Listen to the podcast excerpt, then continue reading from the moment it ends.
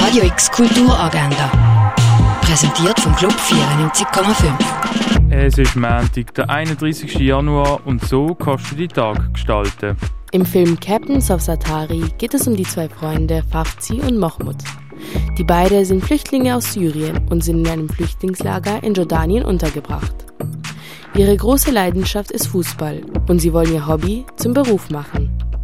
Wie sie das genau hinkriegen, siehst du um 12 und um halb sieben im Kultkino. Ein Zwiegespräch der Generationen ist ein Theaterstück, wo es darum geht, dass einem Mädchen nach dem Tod von ihrem Vater bewusst wird, was ihr Lebensgefühl ausmacht. Denn sie will mehr erleben.